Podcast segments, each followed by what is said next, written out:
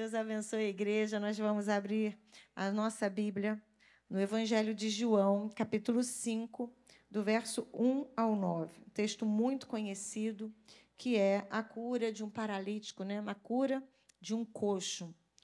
E o texto de João, eu vou dar uma apressada por conta do horário, para a gente conseguir terminar no horário, para a gente comer sopinha, a gente ir para casa e tudo tranquilo. Amém? Diz assim o texto.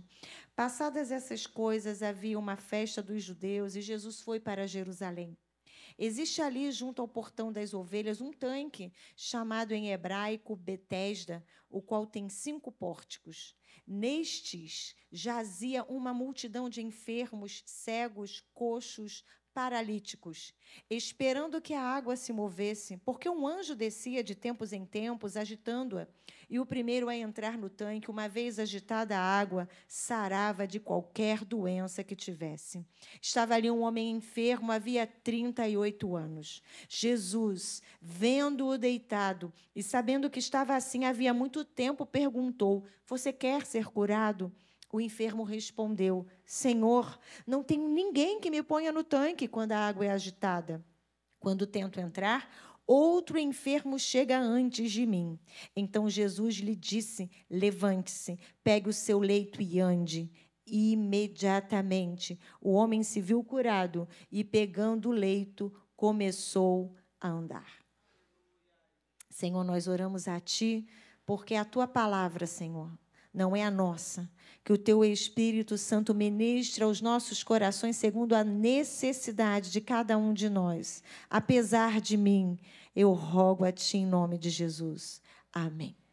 Então o texto está nos apontando que Jesus vai a Jerusalém, sobe a Jerusalém para uma das festas judaicas. E Jesus era um bom judeu. E como bom judeu, pelo menos uma vez ao ano deveria a Jerusalém para uma dessas festas, que podia ser a Páscoa, ou a festa dos tabernáculos, ou a festa de Pentecostes. E Jesus, então, sobe a Jerusalém, para Jerusalém. E é o segundo ano do ministério de Jesus. Por que, que a gente sabe? Porque no ano anterior, Jesus vai a Jerusalém e Jesus denuncia os abusos praticados no templo. É aquele, aquela cena onde Jesus entra né, com um chicote e vai derrubando aquelas bancas e aquelas mercadorias, porque estavam fazendo da casa do Senhor uma casa de negócios. Então, diz o texto que ali, junto ao portão das ovelhas, havia um tanque, e esse tanque se chamava Betesda. Em Jerusalém haviam dois tanques. Um era o de Siloé, que ficava ao sul do templo.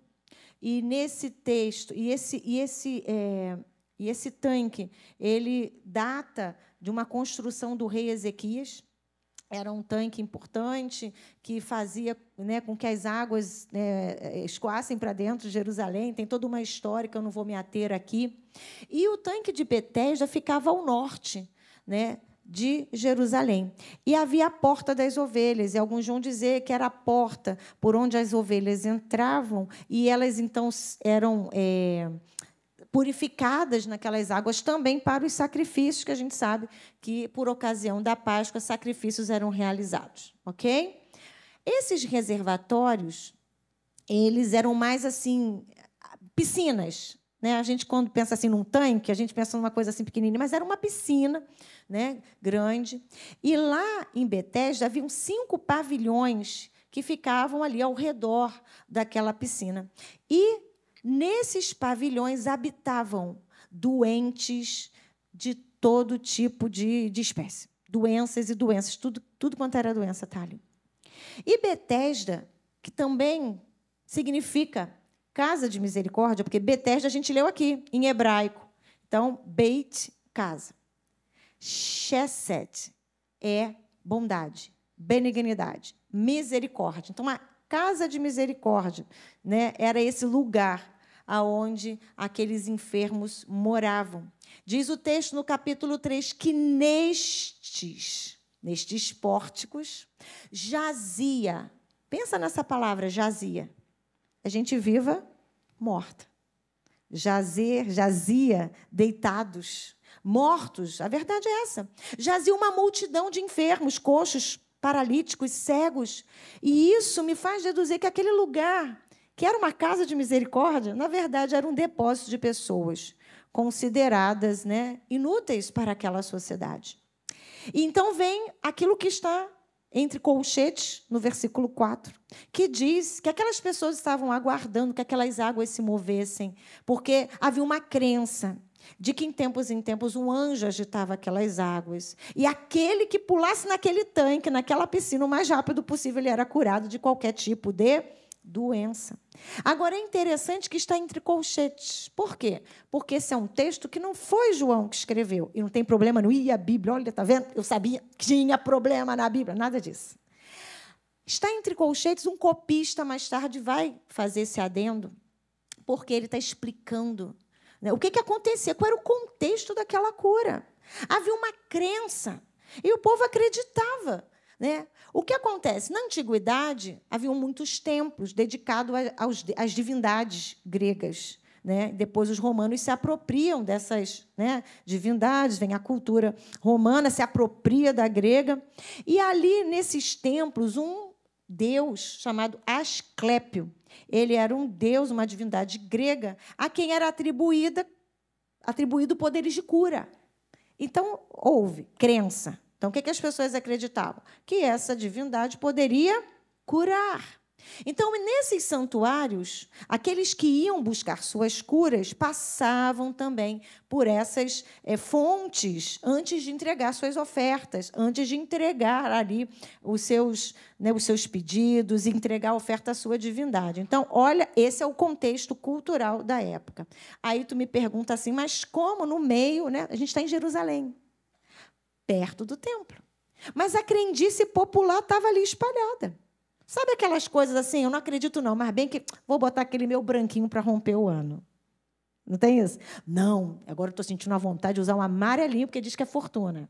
Sabe essas crendices? Sexta-feira, 13, não passa debaixo da escada de jeito nenhum, porque dá azar, bate na madeira. Não tem nem madeira aqui, né, gente? Pode ter madeira. Tem que procurar madeira.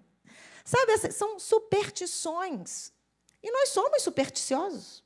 E aquele povo, então, também era muito supersticioso, apesar né, de ter toda a lei e tudo aquilo que era dito né, nas Escrituras. E olha bem, e essa crendice espalhada no meio do povo levava né, toda essa multidão para esses lugares aonde se esperava, se cria que ali qualquer movimento nas águas, bater um vento mais forte, é o anjo. Né? Alguns vão dizer que aquelas águas eram medicinais, já havia uma fonte, aí são muitas especulações, a gente não vai entrar aí no mérito. Mas havia então uma crendice popular. E o Evangelho de João vai, né, o copista, né, quem vai copiar o que foi escrito por João mais tarde vai fazer esse adendo para situar o leitor nessa realidade. Agora, o Evangelho de João tinha um objetivo. Qual era o objetivo do livro de João? Demonstrar que Jesus era Deus. Porque lá pelo final do primeiro século, né, as pessoas começaram, Jesus morreu, ressuscitou, só tem os discípulos falando a respeito dessa, desse homem, Deus. E aí, era Deus? Não era? Aquela briga de sempre. E aí ele vai escrever para apontar isso. E esse milagre, ele vai apontar para nós, como apontou para aquele povo, a esperança no Cristo que pode trazer cura e salvação, porque ele não é um mestre qualquer, ele é Deus.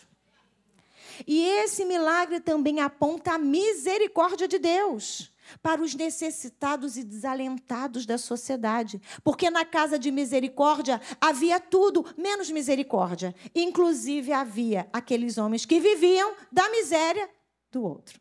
Porque todo lugar onde tem muita gente tem uma barraquinha, né? Tem multidão ali, eu já boto, pego lá e já vou vender alguma coisa. Alguém explora quem está fazendo alguma coisa. Não é assim, gente?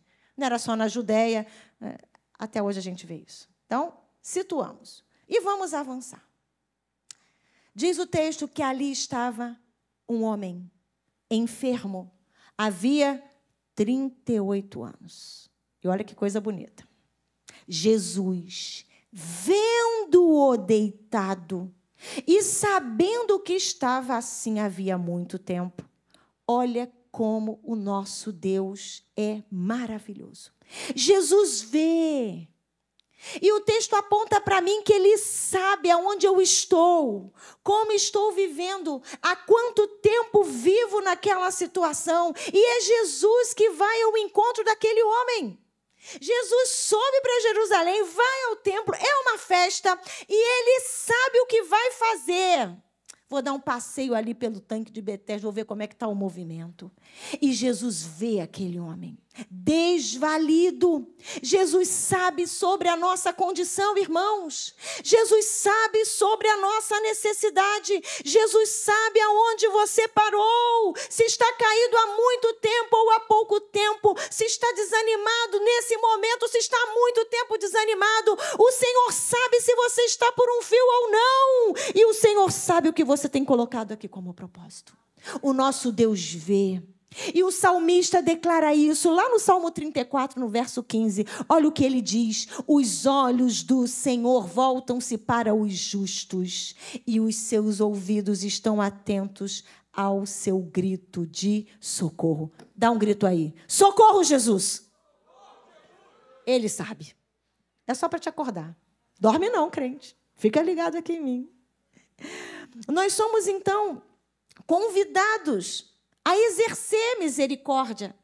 E Jesus vai dizer: bem-aventurados os misericordiosos, porque eles serão o quê? Porque eles alcançarão misericórdia. Mas aquele homem não estava encontrando ninguém para exercer misericórdia na vida dele. Não havia ninguém páreo dele que pudesse fazer isso. Mas ele encontra Jesus. E Jesus é cheio de misericórdia. O nosso Deus é misericordioso, irmãos. Não é porque você merece, não é porque eu mereço, mas porque Ele é Deus e Ele exerce misericórdia. Quando Ele olha para nós, o seu coração se enche de compaixão. E é uma misericórdia que faz Ele se movimentar a nosso favor. Ai, estou sentindo uma peninha dela. Jesus não tem pena, Jesus tem misericórdia. Aleluias! E ele vem ao nosso encontro. E Jesus, vendo aquele homem deitado, Jesus então vai fazer uma pergunta para ele. E é muito interessante. Que Jesus, ele não faz uma pergunta do tipo assim, vou perguntar sobre a doença. Então, você está doente aqui há quanto tempo? Primeiro que Jesus já sabia. Mas Jesus podia né, dar uma uma enrolada, vou conversar aqui com ele. Né? Bem cá, você está doente há quanto tempo? Quais são as causas desta doença? Você nasceu assim? Você sofreu um acidente? De quem foi a culpa? Foi sua? Não, não foi sua? Ah, Jesus não, não fica enrolando. Jesus pergunta diretamente para aquele homem: Você quer ser curado? Por que, que Jesus faz essa pergunta? O homem estava lá há 38 anos, na casa de misericórdia esperando, segundo a crença de que poderia ser curado. Que pergunta que Jesus faz para esse homem? Uma pergunta que parece ter uma resposta tão óbvia. Qual é a lógica da pergunta para alguém que estava há 38 anos buscando uma cura? Pensa aí. Jesus é direto na pergunta. Sabe por quê, irmãos? Porque Jesus tinha poder para curar aquela enfermidade. Já conversou com alguém, você fala assim: como é que está, pastor Fabiano? Aí está com um problema, está com um drama. Eu falei: não sei o que eu posso fazer por ele. Mas aí tu começa a perguntar: e se for assim? E se for assado? Não é assim? Mas não, se eu posso resolver, tu está precisando de quanto? Que, que você... oh, não, não pede, não, irmão. Pede não. Pede não. O Sancler já botou a mão na cabeça. Jesus é direto, porque Jesus sabe que o que vier de lá ele pode resolver. O que vem das suas orações, Jesus pode resolver. Por isso que ele te pergunta: e aí, o que, que você quer que eu te faça? Você quer ser curado? O que, que você está precisando, crente? Jesus pode. Jesus faz uma pergunta direta, mas a resposta não é direta. Olha isso. Ele responde assim: eu imagino que eu sou dramática, vou fazer um drama aqui, tá? Senhor, sabe o que acontece? Não tem ninguém que me ponha no tanque. Eu sou dramática, tá, gente? Quando a água é agitada. Quando eu tento entrar, outro enfermo chega antes de mim. Sabe o que isso significa? Imagina Jesus te perguntando: e aí, você quer ser curado? Qual é a sua petição? Aí eu começo: Senhor, ninguém liga para mim. Eu estou abandonada. Eu não tenho valor nenhum. Tem sempre alguém na minha frente. Ninguém me dá atenção. Há 38 anos. Vai ouvindo o drama. A pergunta de Jesus é direta. Agora vamos aplicar aqui. Senhor, eu sou um desprezado na sociedade. Eu não tive a melhor educação, porque se eu tivesse estudado naquela escola que o meu vizinho estudou, não estaria nessa condição. Se eu tivesse tido pais mais carinhosos, mais amorosos, mais educados, eu fui negligenciado. Você não sabe de nada, pastora. Você não sabe de onde eu saí. Meu irmão era melhor.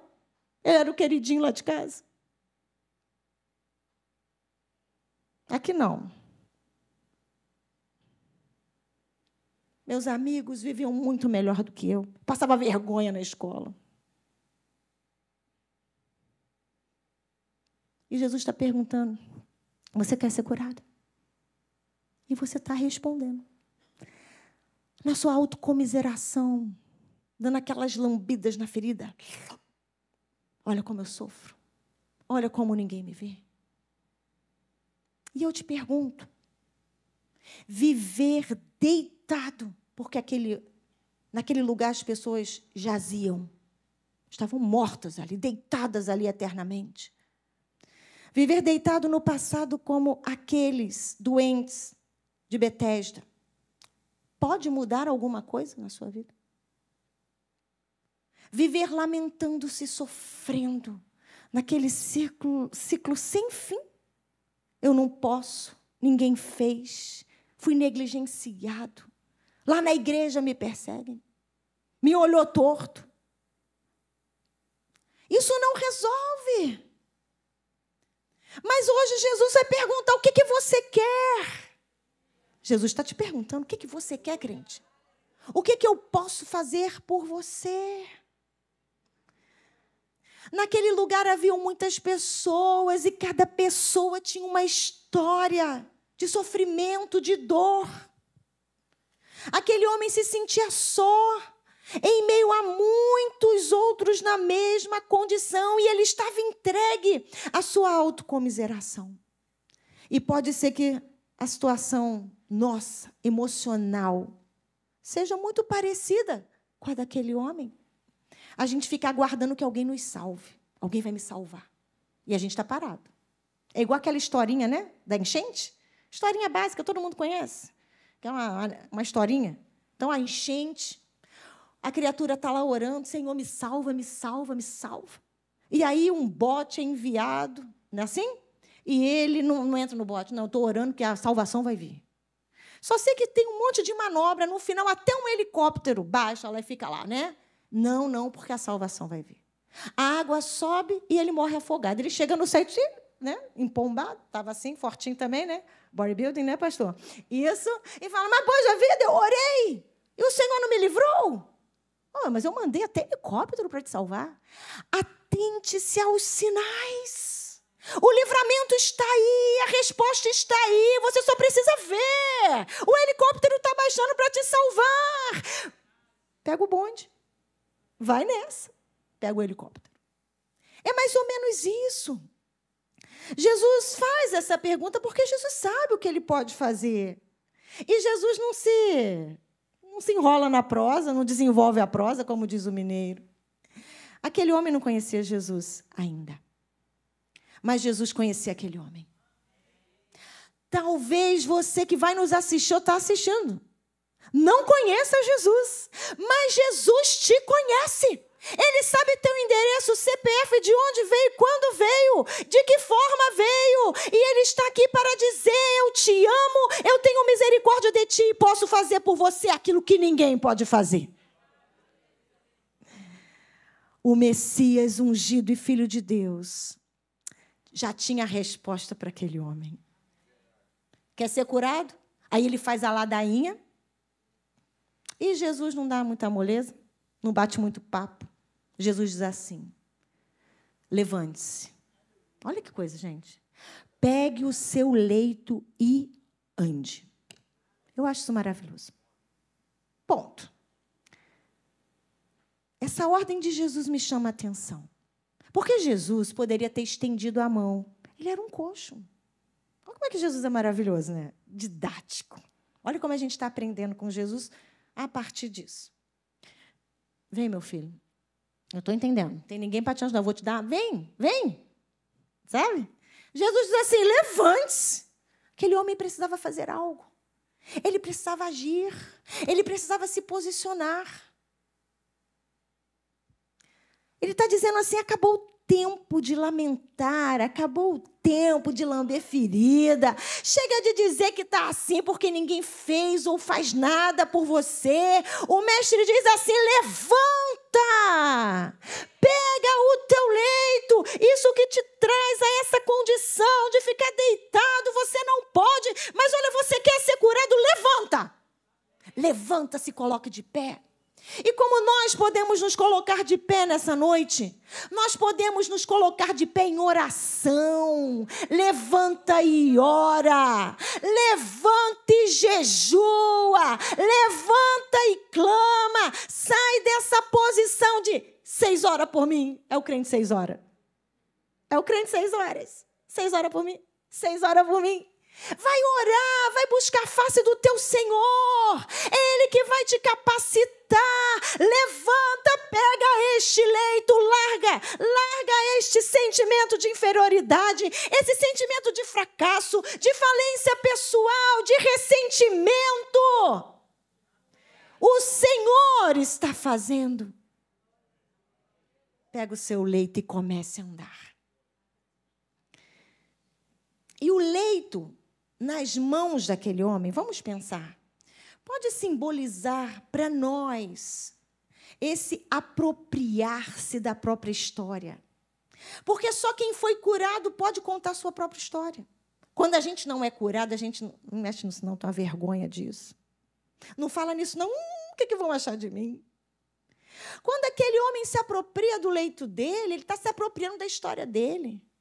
E a história dele aquilo que fizeram ou que não fizeram diante do Senhor agora vira testemunho, porque antes eu não andava, eu fiquei 38 anos lá, mas o Senhor me viu, Ele me alcançou, Ele me mandou levantar e me mandou andar, e o Senhor está nos dizendo agora: levanta disso, pega a sua história, foi dolorosa, foi doída, teve sofrimento, muita lágrima, transforma isso em um testemunho de louvor ao Deus que cura ao Deus que faz, ao Deus que tem poder. Você está de pé porque o Senhor tem te sustentado. E isso é motivo de testemunho. Foi assim que Jesus me curou, foi assim que Jesus entrou na minha família, foi assim que o Senhor transformou todo aquele horror em bênção. Irmãos, diz o texto, que imediatamente.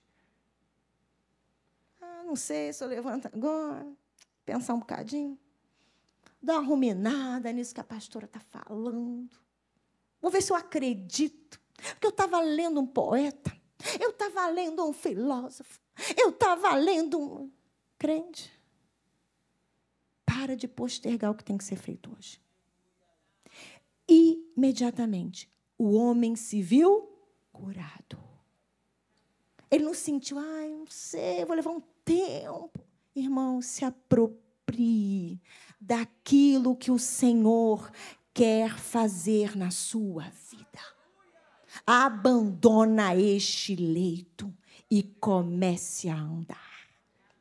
Aquele homem cheio de impossibilidades levantou-se, pegou o leito e eu que eu não vou dar conta do resto da história, porque tem um fuzuê danado, né? Jesus cura aquele homem e tem lá os muitos crentões, né? Como assim? Curou quando?